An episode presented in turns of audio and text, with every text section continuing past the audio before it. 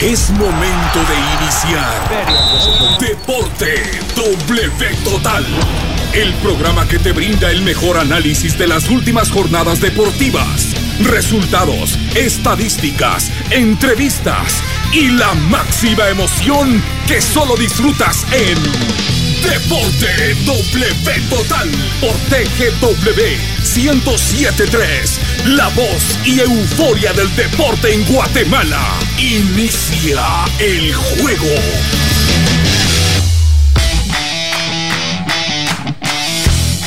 Hola, hola, ¿qué tal? Muy buenas tardes. Bienvenidos a una nueva edición de Deporte W Total a través del 107.3 de TGW, la voz de Guatemala. Estamos listos ya a esta hora, como es costumbre, de 13 a 14 horas a través de esta frecuencia para llevarles todo lo relevante del fútbol nacional e internacional y de todos los deportes en el globo terráqueo para que usted esté informado en estos 60 minutos de todo el acontecer deportivo en el mundo. Hoy hablar un poco de lo que será el partido de reposición de Sanarate, el segundo de los tres que tenía pendientes. Ya enfrentó uno ante Santa Lucía, ahora será ante el cuadro de comunicaciones que también vamos a analizar. Llega con algunas bajas el cuadro crema eh, por varias situaciones, también lo de primera división. Se definirán a los dos finalistas, los dos que tendrán ya medio boleto para ascender a la Liga Mayor. Por lo pronto parte con ventaja Aurora y parte con ventaja también el cuadro de Mitrán. Eso en las ligas de ascenso. Hablar también de Aurora, un tema que, no nos gusta, que va más allá de lo futbolístico, pues eh, alguna multa que recibió el cuadro aurinegro por tema de ingreso de afición, MLS, con CACAF y por supuesto Copa Libertadores en el ámbito internacional. Bueno, para arrancar, primero le doy la bienvenida a mis compañeros con quienes analizaremos, debatiremos durante esta hora informativa acerca del deporte nacional e internacional. Profe Freddy Burgos, bienvenido, ¿cómo está? Muy buenas tardes para todos los amigos que nos escuchan en Deporte W Total 107.3 FM. Agradable ya, se llega un viernes, un viernes que a veces dicen es un viernes alegre, pero para, para los que aman a Dios todos los días son alegres y dispuestos para escuchar y hablar sobre el fútbol que tanto nos apasiona. Sin lugar a dudas. Flaquito, ¿cómo estás? Raúl, el flaco Chacón. Bienvenido nuevamente a la cabina de cristal de TGW. Buenas tardes Luis, buenas tardes profe. Eh, gusto de saludarles. Eh, la verdad que estos partidos de, Sanarate eh, primero trazaron el calendario, ¿verdad? Pero ahora que se tiene que cumplir, pues Sanarate ya dejó pasar una, una buena oportunidad con, Santa Lucía. Comunicaciones ahora eh, es el siguiente al turno, entonces eh, me parece que es eh, el último llamado que pueda recibir el equipo de, de Sanarate, porque si no saca tres puntos, me parece de que le está diciendo adiós a la, a la clasificación, porque solamente aspiraría a, seis puntos más, los cuales eh, solamente llegaría a, 17 puntos con los 11 que tiene, ¿verdad? Entonces, eh, me parece de que es el último llamado que tiene el equipo eh, de la máquina celeste y bueno, esperaremos a ver cuál, cuál va a ser ese resultado. Pero comunicaciones, como decía Luis, tiene algunas bajas, pero comunicaciones municipal son equipos que tienen hasta, hasta dos dos grupos para poder formar equipos competitivos. Sin lugar a dudas, son los dos que mejor conformados están. Y para hablar de Sanarate específicamente, de ese partido que sucedió a mitad de semana ante Santa Lucía, también el partido ante Comunicaciones que se viene para el próximo domingo en el mismo escenario deportivo. Tenemos en línea al profesor Gabriel El Chato Castillo, director técnico de la máquina celeste del Deportivo Sanarate, que ha atravesado por innumerables eh, ocasiones, innumerables situaciones en esta, en, este, en esta temporada, desde el propio arranque de la temporada y ahora con lo que ha sucedido con los contagios por COVID-19. Así que antes que nada agradecer la comunicación, haber tomado el tiempo el profe Castillo para platicar con nosotros. ¿Qué tal, profe Chato Castillo? ¿Cómo está? Qué gusto saludarlo. Luis Vargas le saluda junto a Raúl el Flaco Chacón y también el profe Freddy Burgos. ¿Qué tal todo por Sanarate? Buenas tardes, eh, Luis, Raúl, profe Burgos, mucho gusto saludarlos. Pues acá, eh, primero lamentando que no pudimos pues, sacar el, resultado que esperábamos el día miércoles. A pesar de que de que solo dos entrenamientos tuvimos previo a ese partido después de, estar 14 días en nuestra respectiva cuarentena. Eh, lo perdimos porque cometimos errores muy, muy puntuales, errores eh, muy inocentes en la línea defensiva y, nos pasó factura. Eh, se luchó, se, se, hizo todo lo posible por empatarlo, pero ya, ni eso.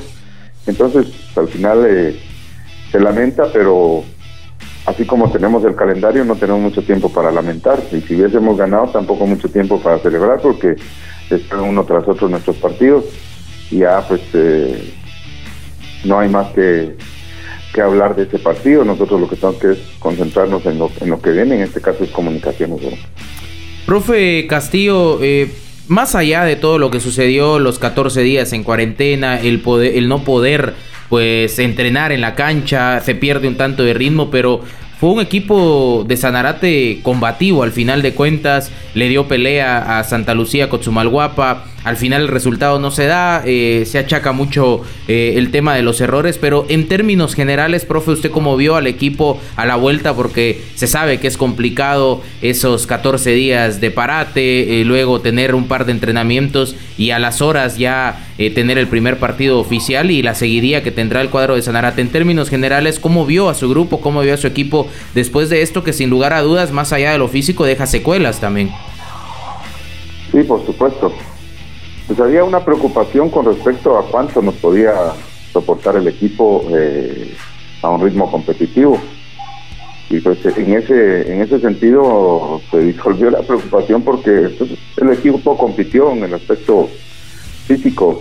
También eh, apelamos mucho a que este equipo tiene eso, es muy combativo, es un equipo valiente, es un equipo que, eh, que guerrea mucho y así lo hicieron hubo un momento que, digamos no un momento, sino que dentro del partido nosotros lo que veíamos y observábamos con cuerpo técnico era que estábamos faltos de, tiempo, llegábamos tarde a los balones, eh, quizás eh, no con la tensión que uno quisiera que el músculo para, para, para tener esa chispa, esa intensidad en el juego. Entonces, eh, eso creo que, que sí nos hizo falta, en el, eso sí nos afectó en el partido.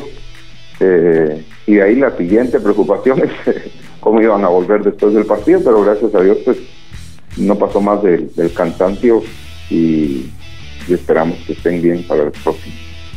Dentro de los objetivos, profe, antes de pasar también con mis compañeros para que puedan platicar un ratito también con usted, eh, dentro de los objetivos de Sanarate pues se ven trastocados luego de lo que sucede con el tema de la pandemia, la seguidilla de partidos, los problemas por los que han atravesado y demás. Pero yo, yo, yo analizaba, ¿es el objetivo de Sanarate hoy por hoy eh, meterse en la siguiente ronda, tratar de buscar la, mayor cantidad de puntos o ir sumando para no tener que padecer mucho en el torneo clausura? Claro, una cosa lo lleva a la otra. Si empieza a sumar, eh, se aleja un poco de esa zona eh, peligrosa para pelear en el clausura y por ahí se logra meter. Pero el objetivo principal es meterse dentro de los ocho, profe. El objetivo principal del equipo, eh, por, por todo lo que se ha dado, por cómo, cómo empezamos el torneo, fuimos los últimos que empezamos a entrenar, los últimos que hicimos nuestra prueba. Eh, bueno, ya todos saben en la historia del, equipo. El objetivo principal es, eh, es mantener la categoría desde que empezamos en el torneo. Justo usted lo ha dicho. cierta cantidad de puntos lo va acercando a, una, a uno a la zona de clasificación y eso pues eh, es eh, una cosa trae a la otra. En este momento estamos eh, lejos de eso, pero todavía con posibilidades matemáticas de poder clasificar. Nuestra idea es hacer la mayor cantidad de puntos y si eso nos acerca a la clasificación, pues tratar de, pelear por ella, porque matemáticamente aún tenemos ciertas posibilidades. lógicamente tenemos que, sacar de tres puntos acá en si no, pues iba a ser muy difícil. ¿Qué tal, profe? Eh, te saluda el flaco Chacón, ¿cómo estás? Raúl, mucho gusto saludarte. ¿Cómo te va, gracias profe? A Dios. Gracias a Dios, ya, ya bien, bastante bien, bastante recuperado y, pues eh, bendecido porque estamos trabajando, eso es muy importante, ¿verdad? Claro, por ahí me ha contado que te ha caído un poquito bien la, la pandemia, ¿ah?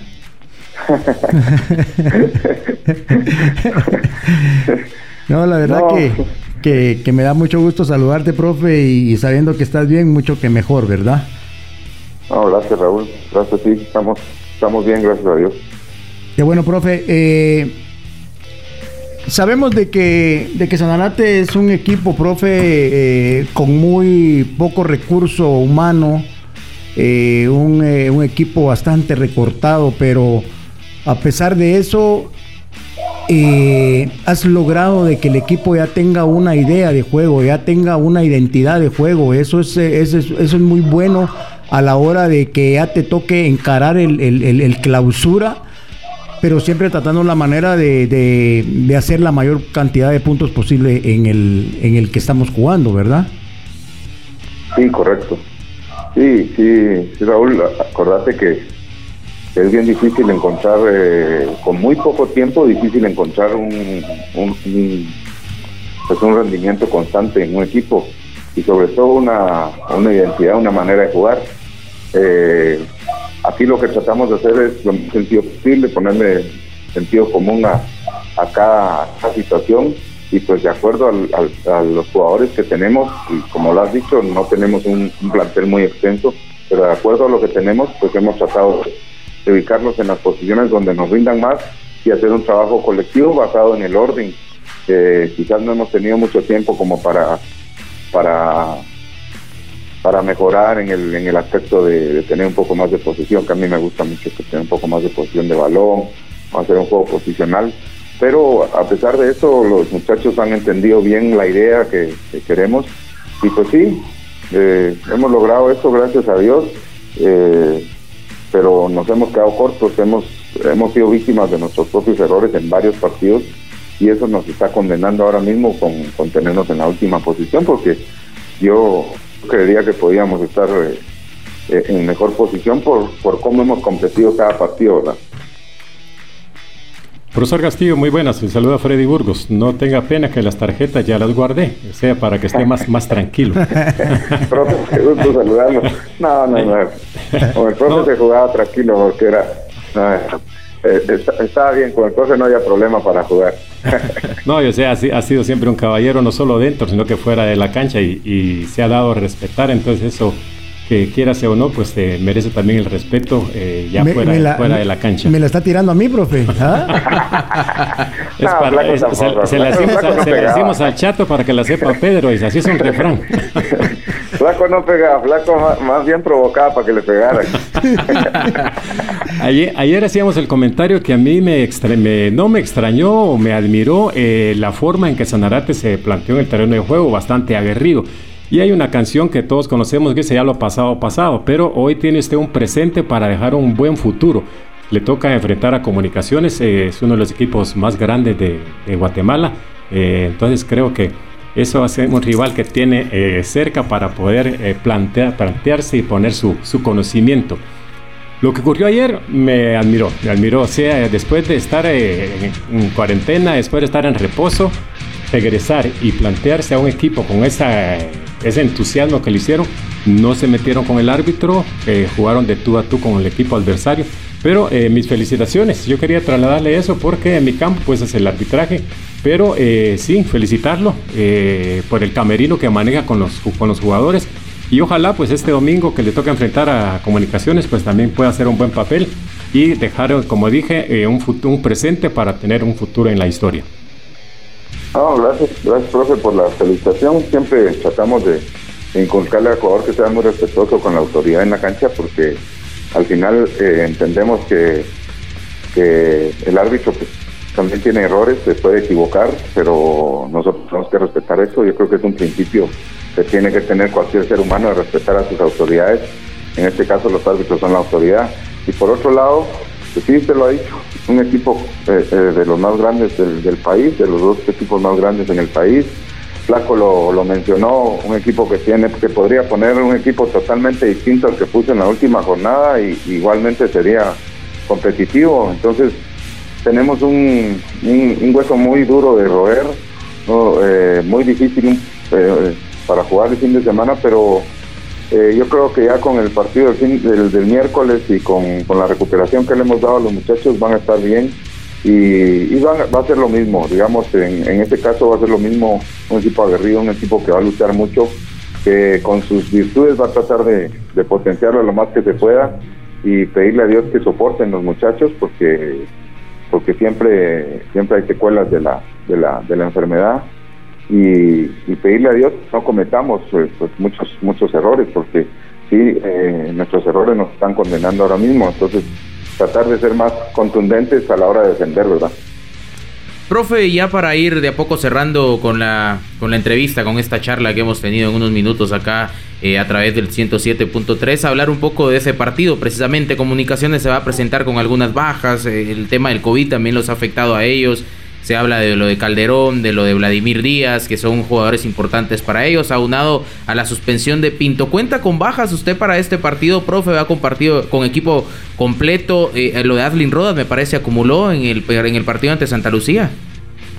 Eh, sí, fíjese que no, no, Adlin eh, todavía le falta. Adlin va por la, por la sexta, digamos, va por la segunda de la segunda vuelta, digámoslo así. Sí. según nuestras estadísticas. Eh, probablemente hubo alguna confusión ahí, por eso marcaban a alguien como, como suspendido, pero no. Gracias a Dios, pues tenemos a, al poco al poco plantel que tenemos, lo tenemos completo. Y eso siempre es bueno, eso siempre es bueno porque al final nosotros los técnicos, pues por lo menos tenemos esa tranquilidad de tener a, todo el plantel y, de poder hacer los movimientos que necesitemos de acuerdo a, a lo que a lo que tengamos que plantear. Entonces, sí, gracias a Dios, pues tenemos equipo completo para el fin de semana. Y ya para cerrar, profe, la última. ¿El equipo reaccionó bien después de, del esfuerzo físico eh, saliendo de esta, de esta enfermedad, de los casos que, que, se dieron? ¿Reaccionó bien? ¿Está bien el equipo, el plantel en general después de esto? ¿No hay ninguna secuela tan extrema, digámoslo así, para afrontar el próximo partido? Pues dice Luis que gracias a Dios eh, esa, esa, era una de nuestras preocupaciones, que alguien estuviera con demasiado cansancio y que no se hubiera recuperado hasta el día de hoy, que hoy estamos, vamos a cumplir 48 horas en un ratito. Eh, nos juntamos en la mañana para nuestro trabajo normal y, y la verdad los vi bastante bien. El entrenamiento fue, fue muy corto, pero sí con mucha intensidad y, y vimos, vimos bien a todo el plantel. Entonces, eso es una buena una buena seña, digamos que, el equipo esté bien en ese sentido, es bueno para, para todos y, pues gracias a Dios esta, esta enfermedad los atletas pues no los afecta mayor cosa justamente por su estado eh, en cuanto a sus defensas y, gracias a Dios pues por el momento no hemos tenido que preocuparnos por algún jugador en especial porque todos han, han respondido bien, gracias a Dios. Perfecto, profe. Agradecerle la comunicación, el haber aceptado charlar con nosotros en esta hora informativa acá en Deporte W Total a través de, la TGW. Un abrazo a la distancia y deseándole el mayor de los éxitos en los nueve puntos que están por disputar, profe. muchas gracias, Luis. Agradezco mucho. Le mando un abrazo a, a Raúl, el profe Frey. Siempre nos vemos por ahí de vez en cuando. Y pues igualmente un abrazo. Muchas gracias por la oportunidad y feliz tarde para todos. Dale, profe, que usted bendiga. Igualmente, flaco.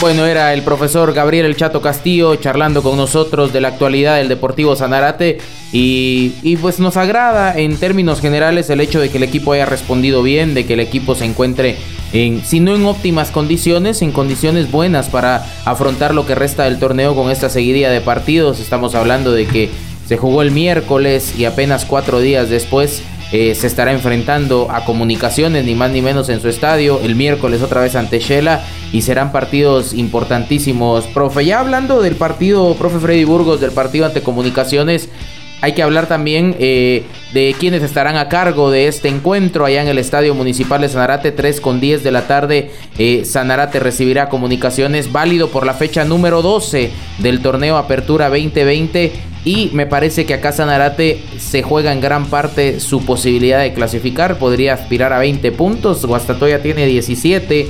Eh, con un partido también pendiente Guasta, el último de la jornada 16. Pero será un partido interesante en el Municipal de Sanarate.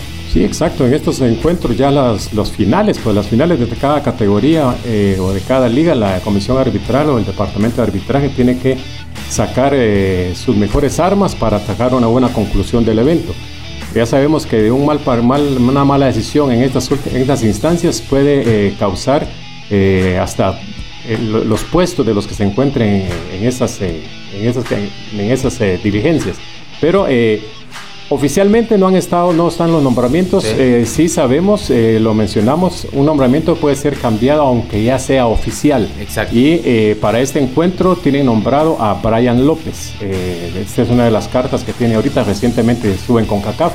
Dice que él va a tener a su cargo este encuentro entre Sanarate y Comunicaciones.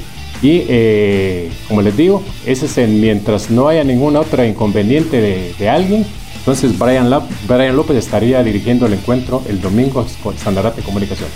Bueno, ¿cómo podría alinear Sanarate ya sabiendo que tiene a su a su plantilla completa, Manuel Sosa al arco, Piedra y Nixon Flores los centrales, Dylan Palencia por una banda y Aguilar por la otra, Aslin Roda sería el 5 del equipo, eh, José Morales Motor estaría por la izquierda y Ramírez por la, por la derecha. Adelante aparecería Christopher Ramírez que vuelve, que no estuvo por acumulación de tarjetas en el partido anterior, volvería este importante jugador para el Chato Castillo, La Pulga Negrete y César Canario, el argentino, los dos con seis goles, le ha rendido esta dupla goleadora al cuadro de Sanarate. Los cremas, ¿cómo podrían alinear? Porque tienen la baja de Pinto por acumulación, el tema de COVID de José Calderón y también el tema de Vladimir Díaz, pues sería Freddy Pérez el arquero, Michael Umaña junto a Gordillo los centrales, Robles y Morales por las bandas, José Manuel Contreras que está cerca de llegar a los 300 partidos con comunicaciones, Jorge Aparicio junto a Alejandro Galindo, Oscar Elelito Santis, Andrés Rafael Escano y Agustín Eltín Herrera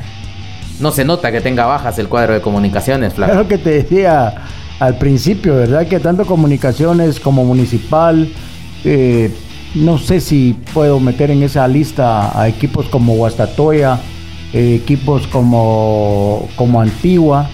Eh, tienen tienen muy buen banco, tienen muy buenos suplentes como para poder tapar todas esas, esas, esas complicaciones que se vienen eh, en cada partido. Pero eh, me parece, me parece que Sanarate en su cancha es un equipo que te juega bien al fútbol, es un equipo que, que, tal vez no ha sabido mantener los resultados. Ya, pero tiene, tiene jugadores también de, primer nivel, eh, del medio hacia adelante, tiene jugadores con mucho oficio. Y, y, bueno, esperemos de que Sanarate pueda dar ese, ese pasito que, está esperando en este momento, ¿verdad? Tal vez eh, eh, ellos tienen que ir pensando partido a partido. No, no se pueden eh, ellos dar ya como clasificados o como, o como descalificados, ¿verdad? Pero yo creo de que, que juegan muy bien al fútbol, tienen un muy, un muy buen estratega en el banco, entonces vamos a, ver de qué realmente está hecho el equipo de Sanarate, pero ya decías tú también, Luis Comunicaciones eh, tiene eh, jugadores para poder suplir a cualquiera. Me parece de que el Moyo está jugando un poco atrás. Eh, ahí es donde Comunicaciones también ha, perdido un poco porque si bien es cierto el Moyo te, te da claridad, pero no, no, no empuja como cuando él juega unos 10 metros o 20 metros más adelante de donde ha estado jugando últimamente. Sí. Ya, pero bueno, son, son disposiciones de los cuerpos técnicos y hay que respetarlo. Bueno, eh, antes de entrar en el tema de la primera división, ya estamos cerca de la pausa del medio tiempo, tenemos que hablar de los partidos de la primera división, pero en noticia de última hora, desde ayer se empezaba a especular el tema de lo de Cobán Imperial y la denuncia que puso a Municipal por el tema del positivo de Kenderson Navarro en aquel partido que terminó ganando Municipal 1 por 0. La Comisión de Apelaciones de la FedeFut ya ha dado lugar a la denuncia de Cobán Imperial por el caso de Kenderson Navarro. Cobán ganaría el partido 3-0 y le retirarían el gol a Ramiro Roca, es decir, Ramiro Roca no tendría 21 sino 20 goles y Municipal no tendría 33 sino 30 puntos. Entonces Virtualmente todavía no sería el ganador de la fase de clasificación, todavía podría ser alcanzado por comunicaciones por el partido pendiente ante Sanarate, pero los rojos tendrán cierto margen de tiempo, me parece que son 72 eh, horas para apelar esta decisión después de que ha salido este veredicto. Así que bueno, estaremos eh, pendientes de esta información y ampliando eh, respectivamente el tema de, de Cobán Imperial para eh, la denuncia o la demanda que puso ante Municipal. Y ojo, Sanarate es otro de los implicados ahí porque después fue a jugar con Sanarate el cuadro de Municipal, alineó a Kenderson Navarro y era el día 12 después de que había dado positivo Kenderson Navarro, así que Sanarate también por ahí podría apelar en esa situación, aunque Municipal seguramente presentará sus pruebas de descargo en las próximas horas. Hacemos la pausa del medio tiempo en esta edición de Deporte W Total. Al, al regreso nos metemos en la primera división y las semifinales de vuelta. Quédate en sintonía, porque después del corte regresamos con más Deporte W Total por TGW 1073. Lo que ocurre actualmente en el mundo es un mensaje de la naturaleza hacia cada uno de nosotros para que reflexionemos. Que esta Navidad marque un antes y un después en nuestro interior. Seamos más humanos, pensemos antes de actuar y que nuestro corazón sea el pesebre donde nazca ese cambio tan anhelado. TGW, la raíz del verdadero espíritu navideño.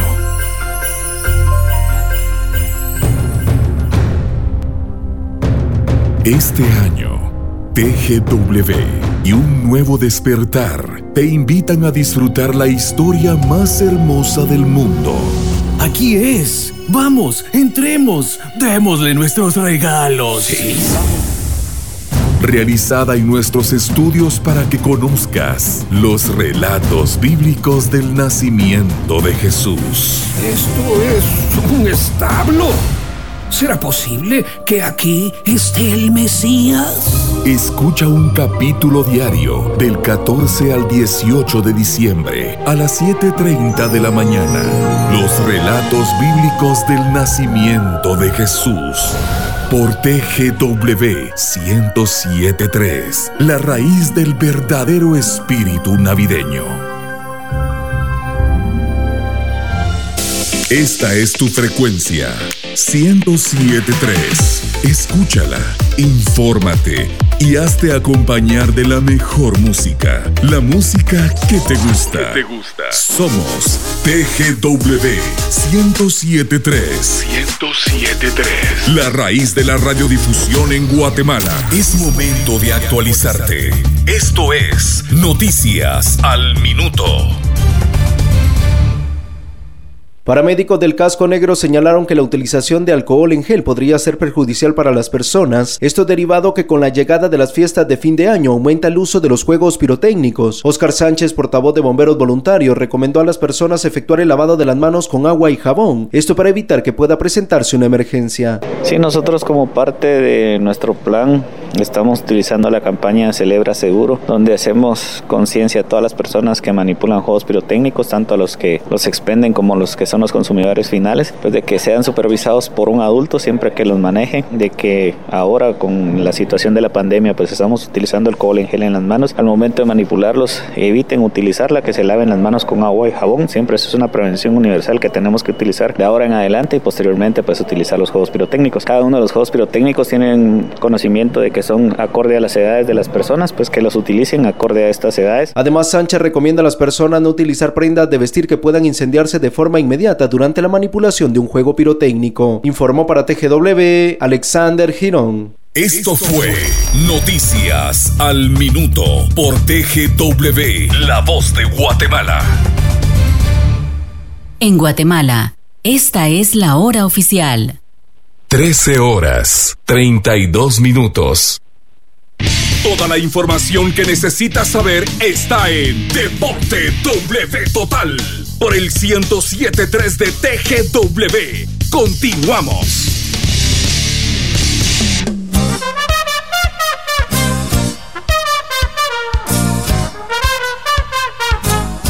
Estamos de vuelta a través de TGW 107.3 y es momento de hablar de las efemérides de un día como hoy, 11 de diciembre de hace algunos años. Bueno, Hace algunos años, en el año de 1995, nacía Luis Carlos Martínez Méndez, es este nadador guatemalteco que ha ganado ya varias medallas en los ciclos olímpicos Heredó desde muy pequeño la natación gracias a su señor padre y ya ha participado en muchas competiciones. Ha sido medalla de bronce en Japón en el Mundial de Natación, medalla de plata en 100 mariposa en los Juegos Panamericanos de Lima, ganó la medalla de oro en el año, el año pasado en el US Open de Estados Unidos, primer lugar en el Pro Swimming Series de Greensboro, dos medallas de oro y cuatro de bronce en Juegos Centroamericanos y del Caribe en Barranquilla, así que ya ha cosechado bastantes medallas de oro, plata y bronce. En el 2015 alcanzó su nivel más alto de competencia tras su destacada participación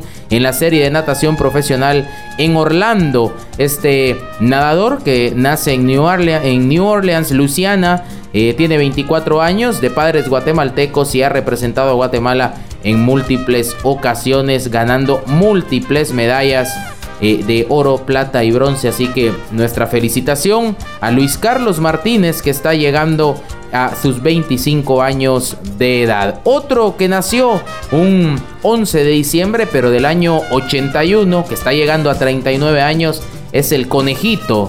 Javier Pedro Saviola, eh, jugador argentino, nacido en Buenos Aires, que debutó en el Club Atlético River Plate. Eh, ha ganado múltiples eh, ocasiones con varios de los equipos en los que ha jugado. Se destaca su participación en Barcelona, Mónaco, Sevilla, el Real Madrid, el Benfica, Málaga, el Olympiacos, Gelas Verona y su vuelta a River para cerrar su eh, participación como jugador profesional. Disputó el Mundial del 2006 en Alemania, donde llegó hasta los cuartos eh, de final con la selección argentina, además de la Copa Confederaciones, los Juegos Olímpicos de Atenas en Grecia, la Copa América en Perú y el Mundial Sub-20, donde ganó la medalla de oro y fue campeón de este Mundial Sub-20, también la medalla de oro en los Juegos Olímpicos de Atenas con la selección este de, Argentina. Este es de los centros delanteros más pequeños de toda la historia. Exactamente. Que hizo una gran carrera sobre todo y que gran paso por el Barcelona cuando estuvo ahí. Me parece un poco infravalorado por el cuadro culé. Luego lo termina vendiendo. Pero Javier, el conejito Saviola, llega a 39 años de edad y a 25 Luis Carlos Martínez, nuestro representante en la natación. Escuchas Deporte W Total.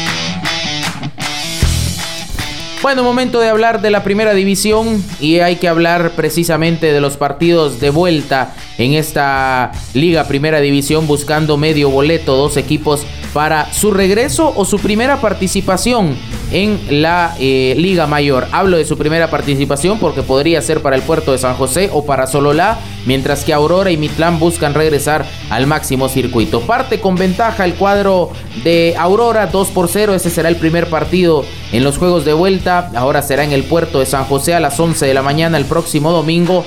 Un partido complicadísimo, flaco, porque el puerto de San José ha hecho valer su localía en las últimas jornadas, en los últimos partidos. Elimina a Suchi en la fase regular, lo saca de la fase final, elimina a Marquense y ahora tiene otro grande enfrente como lo es el cuadro de Aurora y querrá eliminarlo aunque la desventajas de dos goles. Sí, pero bueno, para mí que lleva muy buena ventaja el equipo de Aurora, ¿ya? Porque recordemos que también eh, eh, con Misco no iba tan bien en ese aspecto, pero logró pasar esa llave eh, contra el superlíder. Ha sido la clave quizá que no le anoten de local a Aurora, porque eso pesa mucho. Claro. Misco no le anotó, fue 0-0 y el puerto no le anotó. Ajá, entonces yo creo de que va, va muy fuerte el equipo de Aurora con ese, con ese 2 0. Eh, mira que Misco no le pudo hacer de mucho daño cuando incluso parte del, partido con, nueve jugadores. Entonces eh, creo de que tácticamente se están aplicando bien bien los eh, jugadores de Aurora. Y bueno, pero eh, el equipo del puerto también es un equipo fuerte allá en el calor y todo. Entonces, si Aurora logra por lo menos llegar a los 30 minutos del primer tiempo sin gol, me parece que... Ahí entra a jugar la desesperación del rival. Yo ya lo veo del otro lado, si, si es que llegan hasta ese minuto. Sería lindo volver a ver a Aurora en la Liga Mayor. Eh, bueno, son partidos interesantes, profe. Eh, ¿Hay nombramientos ya para estos partidos? Sí, como mencionamos al inicio, ya los para los tres encuentros ya se encuentran los árbitros nombrados. Y aquí eh, me alegra enormemente que han designado a Walter López. ¿Por qué me alegra? Por el morbo que hubo en el encuentro en Aurora, en penal, que aparentemente los medios de comunicación manifestaron que no era penal y encendieron una leve chispa para que el público pues esté eh, eh, contra el arbitraje por ese resultado. Pero Walter López tiene esa experiencia para poder soportar eh, y ha dirigido encuentros con mayores riesgos, así de que hasta el momento Walter López va a estar en ese encuentro Puerto contra Aurora. Bueno, un partido interesantísimo. Antes de cambiar de tema, hablar de lo de Aurora también porque eh, fue multado el cuadro aurinegro por el ingreso de, aficionados. Eh, bueno, según relata el comisario Carlos Batres, quien estuvo en este partido, el público local eh, pues admitió más o menos 125 personas y de visitante había alrededor de 30 personas. Lo anterior incumple con las normas de seguridad y, y restricción derivadas de la pandemia COVID-19 por parte del club local como responsable de la organización del encuentro deportivo, siendo sancionable la conducta de riesgo con una multa eso es lo que se explica en la resolución del órgano disciplinario de la primera división y la multa termina siendo de 10 mil quetzales. Es el segundo equipo de la primera división que, que se vio afectado por esto. El anterior había sido Sayakshes y no, no eh, Plataneros. Plataneros había sido el anterior que había sido multado por el ingreso indebida de afición. Al final, para eso está el comisario también, tiene que reportar todos estos temas. Exacto, esa es la función del comisario. Ahora eh, me pregunto, ¿sí? El comisario es la máxima figura en este torneo. Él tiene que velar que todo se cumpla, los protocolos, eh, que todo esté perfectamente. Pero si no se encuentra en condiciones o si hay algún incidente eh, que no debe de estar dentro del terreno de juego, él tiene toda la autoridad para que lo retiren.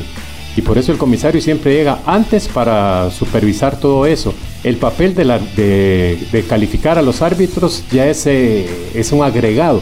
Pero mi pregunta es, si el comisario llega y ha observado que hay aficionados que no, no deben de estar, inmediatamente tienen que retirarlos no es que dejarlos, bueno, los voy a dejar y luego reporto. O sea, el papel del comisario es que todas las normas se cumplen y al cumplirlas, pues entonces persona que no tiene derecho a estar, fuera, fuera y si no, no se inicia el encuentro. O sea, me llama la atención que se esté reportando que no están cumpliendo con todo lo protocolario o con todas las normas, pero si la autoridad la tiene el comisario.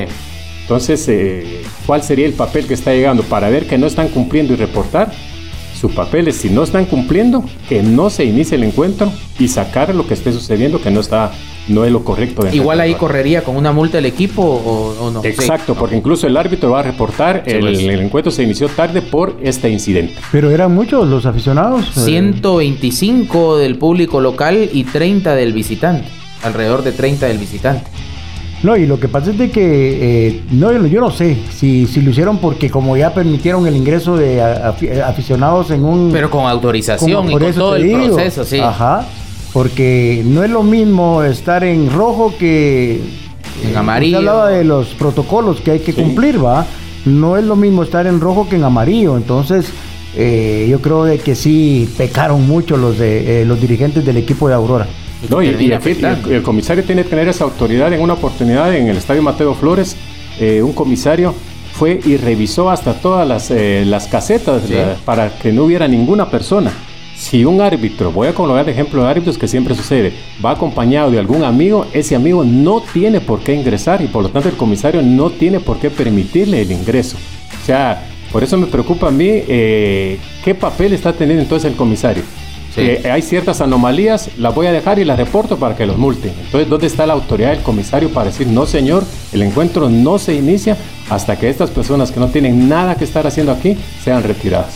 Bueno, ahí el tema de Aurora que ha sido multado con 10 mil quetzales la multa total 10.400 con las dos eh, tarjetas, los dos amonestados que suman 400 quetzales, así que eso es parte del reporte arbitral en este partido. El otro partido se disputará a partir de las 17 horas con 15 minutos. Ahí está más apretada la cuestión, aunque también hay caso extradeportivo, digámoslo así. Mitlán ganó 1 por 0 ante Sololá, pero eh, ante la eh, denuncia que puso el cuadro de Naranjeros Escuintla o Siquinalá, pues termina eh, pues estando en stand-by todo esto porque da lugar la primera división a la denuncia, al proceso correspondiente y demás, donde se han alineado, se, se, violó el reglamento 8 más 3, que es 8 nacionales más 3 extranjeros. Y argumentando lo de Luis El Tico Mora, que hubiese sido el que sí está nacionalizado, pero no ha jugado para selección guatemalteca, se es tomado todavía como un jugador extranjero. Entonces eh, esperaremos qué pasa con esto, pero Mitlán lleva la ventaja de 1 por 0 ante Sololá. Es una ventaja flaco más manejable en ese sentido. Sololá se ha hecho fuerte en su casa, no perdió en esta etapa, en la etapa de clasificación. Es más, es invicto en su casa, no ha perdido el cuadro de Sololá en el, estadio Chambal, le ganó 1-0 a San Pedro en los cuartos y ahora ese 1-0, digamos, se ve accesible darle vuelta ante Mitlán. Sí, yo creo de que es una, es una muy buena ventaja, se podría decir, el encarar su partido como local con un 1 0 en contra. Entonces, eh, este equipo se ha caracterizado por eso, de que no le anotan mucho también eh, como, como visita y aprovecha siempre sus espacios cuando está como local. ¿ya? Eh, pero eh, yo, yo siempre también he mencionado esto, Luigi, profe, de que los partidos hay que jugarlos. ¿ya? Más en esas instancias hay técnicos que, que con 1 a 0 están del otro lado. Eh, se saben parar bien, se saben cerrar bien, son inteligentes para poder contener los, a, los ataques del rival. Entonces va a ser un partido bastante, bastante atractivo pero bastante fuerte también. Entonces los eh, de, la, de, los eh, eh, que van a trabajar en, en el arbitraje tienen que, que, tener mucho ojo, tienen que hacer el mejor trabajo que les corresponde hacer porque son partidos bastante calientes. Sí, profe, para este partido, ¿cuáles son los nombramientos? Sí, me gusta el, concepto que dice Flaco, los encargados de nombrar tienen que analizar a quién van a nombrar. Y créanme que en los dos encuentros, tanto Walter, que puede manejar esa presión, también en Sololá eh, han nombrado a Armando Reina, es un árbitro que sabe manejar estas instancias, eh, no es un árbitro prepotente, es un árbitro que escucha y que también eh, aplica las reglas de juego como deben de ser de acuerdo a sus interpretaciones. Entonces, Armando Reina, en lo personal, buen árbitro que hayan nombrado para, esta, para este encuentro, por la experiencia que tiene precisamente en este tipo de encuentros. Sí, ahora habrá que esperar la resolución de la primera división y empezará la incógnita, la pelea quizá de Siquinalá de poder tener la posibilidad de, jugar esa fase semifinal ante Sololá si es que Mitlán termina siendo descalificado de la competición o pues al final presentan sus pruebas, se comprueba todo y Mitlán si avanza pues sigue el camino y si no Sololá pues tendrá que esperar a ver si avanzan ellos o será su rival eh, Siquinalá para jugar esa llave nuevamente. Bueno, ahí está la, información, la continuidad a la primera división. El, lunes ya sabremos quiénes son los dos finalistas y quiénes tienen medio boleto en mano para la Liga Mayor. Suelta. Hay un palo largo para Nefil. La bola se va, se va, se va. Te fuiste, Marcelina.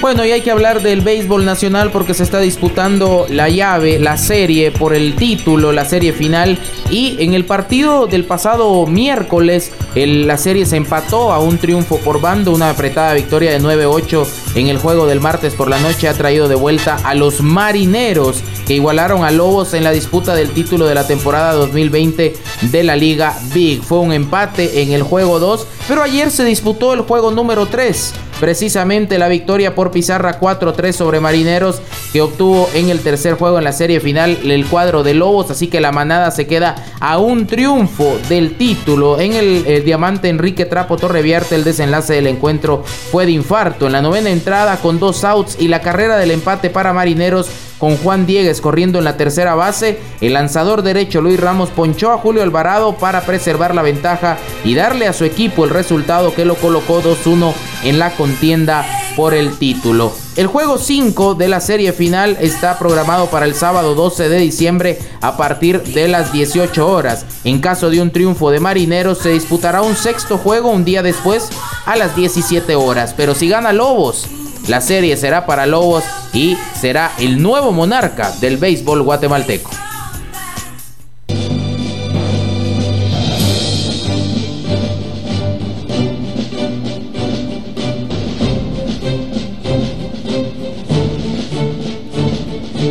Bueno, acá vamos a hablar de la MLS. eh, justamente porque la MLS ha designado a las estrellas mundiales como a varias estrellas mundiales como jugadores de la historia en la Major League Soccer que no tiene mucho tiempo de existir. Pero específicamente, señores, yo no sé quién, quién hizo este listado, quién eligió este listado, quiénes votaron para que este listado fuera de esa manera. Pero hay jugadores emblemáticos de la MLS. Yo no estoy hablando de fútbol mundial. Se trata de un ranking histórico de la Major League Soccer. Y hay jugadores que se quedan fuera.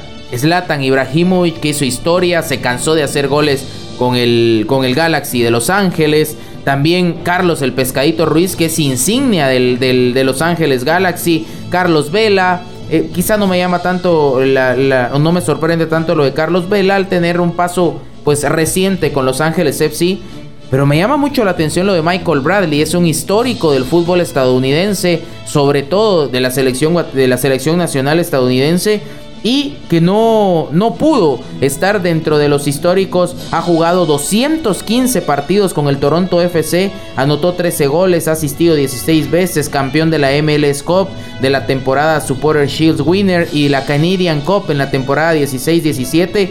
Y en la última la volvió a ganar un año después. En el 2015 fue considerado el futbolista del año en la MLS y Bradley se queda de Carlos el Pescado Ruiz, dentro de otras cosas, fue un referente del fútbol estadounidense. Su mejor etapa fue en el Galaxy, ganando la MLS Cup, el primer título del Galaxy para también para acotar, la Supporter Shield Winner, ambos en la temporada 2002, jugó en el Dallas, eh, donde fue campeón también de la Supporter Shield. En el DC United también gritó campeón con la US Open, eh, US eh, Open Cup en el 2013. Además consiguió estos premios individuales. Jugador más valioso en la 2002. Bota de oro en dos ocasiones, 2002 con 24 goles y 2003 con 15. Ser parte del del equipo All Star, el del juego de las estrellas, recibió el galardón como MVP en el 2003 ante Chivas de Guadalajara y es el cuarto máximo goleador de la historia del Galaxy. También vistió las camisolas del Toronto y Filadelfia. ¿Quién realizaría, eh, Flaco, este Lo que pasa es que fue por votaciones, si no estoy mal. Votación del público. Del público. Ahí es donde eh, pierde un poco, digamos. Y la mayoría son jóvenes Exacto. Que, no vieron eh, jugar al Fish, pero él, él tendría que estar ahí. Lo de Michael Bradley. Sí, lo de Bradley. El capitán de la selección estadounidense. Yo creo de que. Que la dirigió mucho tiempo su señor padre. Bob Bradley era el director y él era un ícono. Y, y sí, pero si muchos jóvenes votaron, lo deslatan Ibrahimovic en, la historia reciente del Galaxy hizo cantidad de goles también, profe. Sí, esa, eh, esa, esa pregunta iba a ser yo quiénes hicieron esta selección, porque si es el joven eh, olvidaron también a un Mauricio Cienfuegos, que fue un mediocampista salvadoreño, uno de los más importantes. Hay varios que, digamos, mm, los que somos jóvenes no recordamos mucho. El flaco sí reconoce a todos estos que están en la historia, Pedro y Pablo Picapiedra, todos ellos fueron compañeros. También que íbamos, pero, sí, realmente la clasificación eh, yo siento que debería de haber, debería ser con personas que ya tienen una historia dentro del deporte, porque ellos saben quiénes han sido estos eh, jugadores que realmente eh, ya, ya, dejaron ahí sí que la historia en, esas ligas y hacerles este reconocimiento. Sí, es lo que, lo, que, lo que pasó la otra vez acá en Guatemala cuando la gente votó para, para sacar el once ideal de comunicaciones o los jugadores históricos de, comunicaciones. Y dejaron a un montón de jugadores eh, muy pero muy buenos y que le dieron mucho a la institución. Sí. Ya pero es precisamente por eso porque muchos jóvenes eh, son los que se han estado encargando de, de, las votaciones. Por ejemplo, Carlos Vela, de la historia reciente, tiene el récord de más goles anotados en una sola temporada con 34 goles ya gritó campeón en la temporada 2018-2019 con el Los Ángeles FC, por ejemplo. Pero es, digamos, corta su participación, y por eso le decía, no me sorprende tanto. Pero, por ejemplo, lo de Zlatan Ibrahimovic, jugó 58 partidos y anotó 53 goles. Además dio 15 asistencias, es decir, casi se fue de gol por partido, 15 asistencias, Impulsó el récord de goles en la liga con 29, ya lo rompió Carlos Vela con 34. Y, en el 2008 su gol fue considerado el mejor de la temporada y fue parte del once ideal. Solo para mencionar, dentro de los, de los históricos que se quedaron fuera, Thierry Henry, David El Guaje Vía, Wayne Rooney, Steven Gerrard, Lothar Mateus, Hugo Sánchez, Risto Stoichkov, Stoichkov con un gran paso por el Chicago Fire, Frankie Lampard, Kaká, Drogba, Bastian Schweinsteiger y Andrea Pirlo. Esos son los que se han quedado fuera, así que no estoy de acuerdo yo con la votación de eh, los jugadores históricos de la MLS. Escuchas Deporte W Total. Bueno, en el siguiente tema hay que hablar eh, precisamente de, de, las temporadas, precisamente en las que el fútbol guatemalteco no ha participado en la Liga de Campeones de CONCACAF. La próxima edición del torneo no contará, eh, mencionaba ahí, con equipos guatemaltecos. Este miércoles 9 de diciembre quedaron definidos los equipos que participarán en la próxima edición de la Liga de Campeones de la CONCACAF, la cual no contará con la presencia de equipos ni guatemaltecos ni salvadoreños.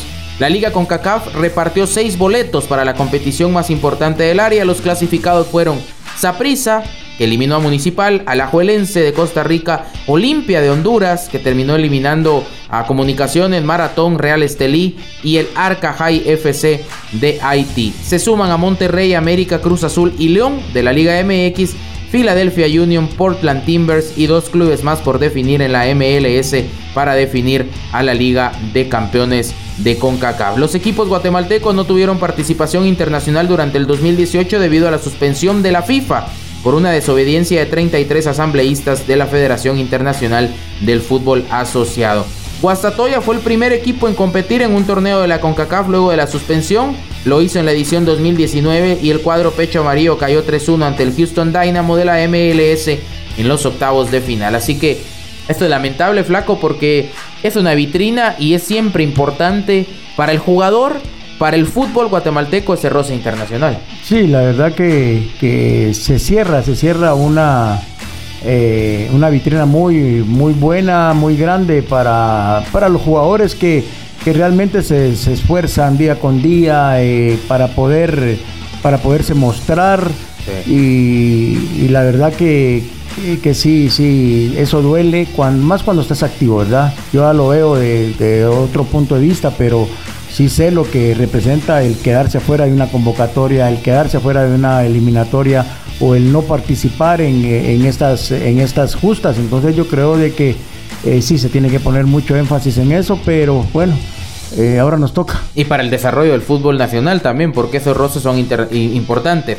Para los árbitros completamente distinto, nos lo decía usted, al no tener participación de equipos guatemaltecos, eh, profe, hay más oportunidad para el, arbitraje guatemalteco que siga en estas instancias en, torneos internacionales. Sí, exacto. Cuando un árbitro va a un torneo, incluso cuando está dentro de un certamen y no hay equipos guatemaltecos o, no hay equipos de un determinado país, los árbitros donde no tienen participación de los, jugadores tienen más campo para poder llegar hasta una ronda final.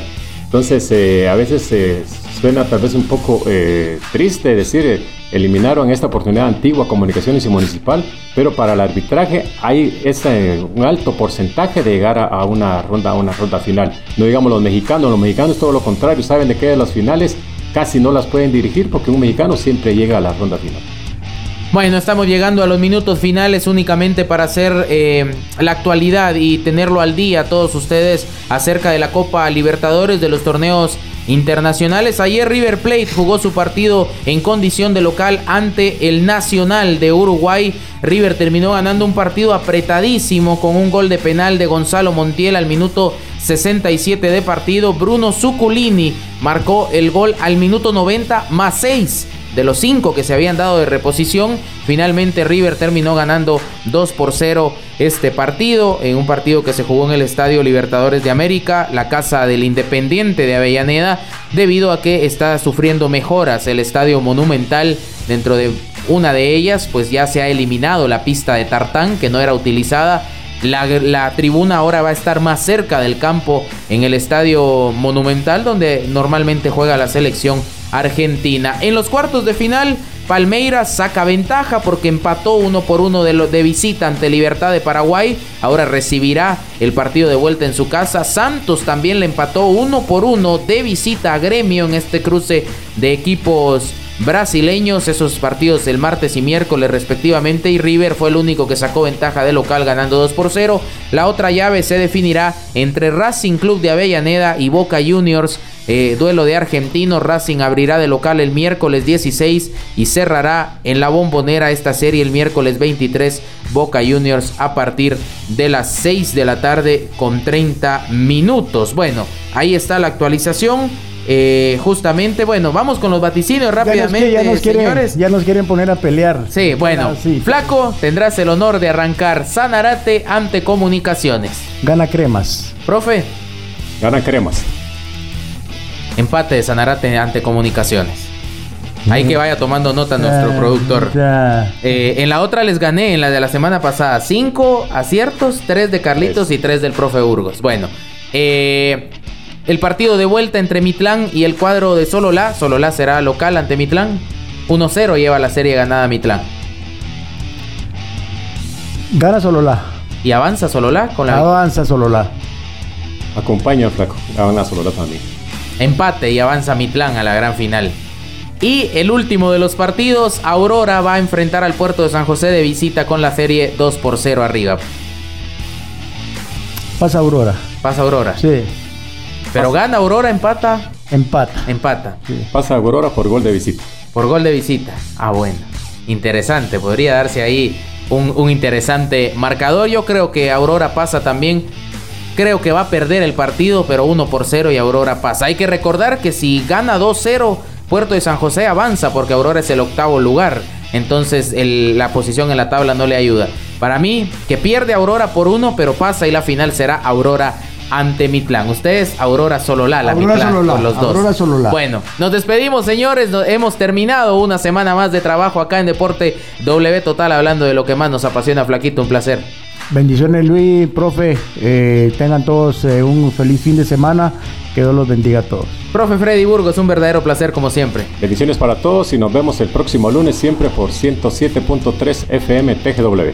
Exactamente. Recuerde seguirnos en las redes sociales Deporte W Total en Facebook y en Instagram, arroba Deporte W Total en Twitter y por supuesto las redes sociales de la radio de eh, TGW Digital para que usted esté informado de todo el acontecer nacional, internacional y por supuesto deportivo. Nos vemos el lunes con todo lo que sucedió, finalistas de primera división y vemos si tiene oportunidad todavía el cuadro de Sanarate de luchar por la clasificación. Hasta el lunes.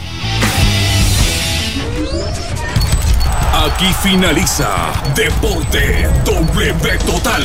Te esperamos de lunes a viernes a partir de las 13 horas para que disfrutes de toda la información y los análisis en cada una de las jornadas. Deporte W Total por TGW 1073. La voz y euforia del deporte en Guatemala.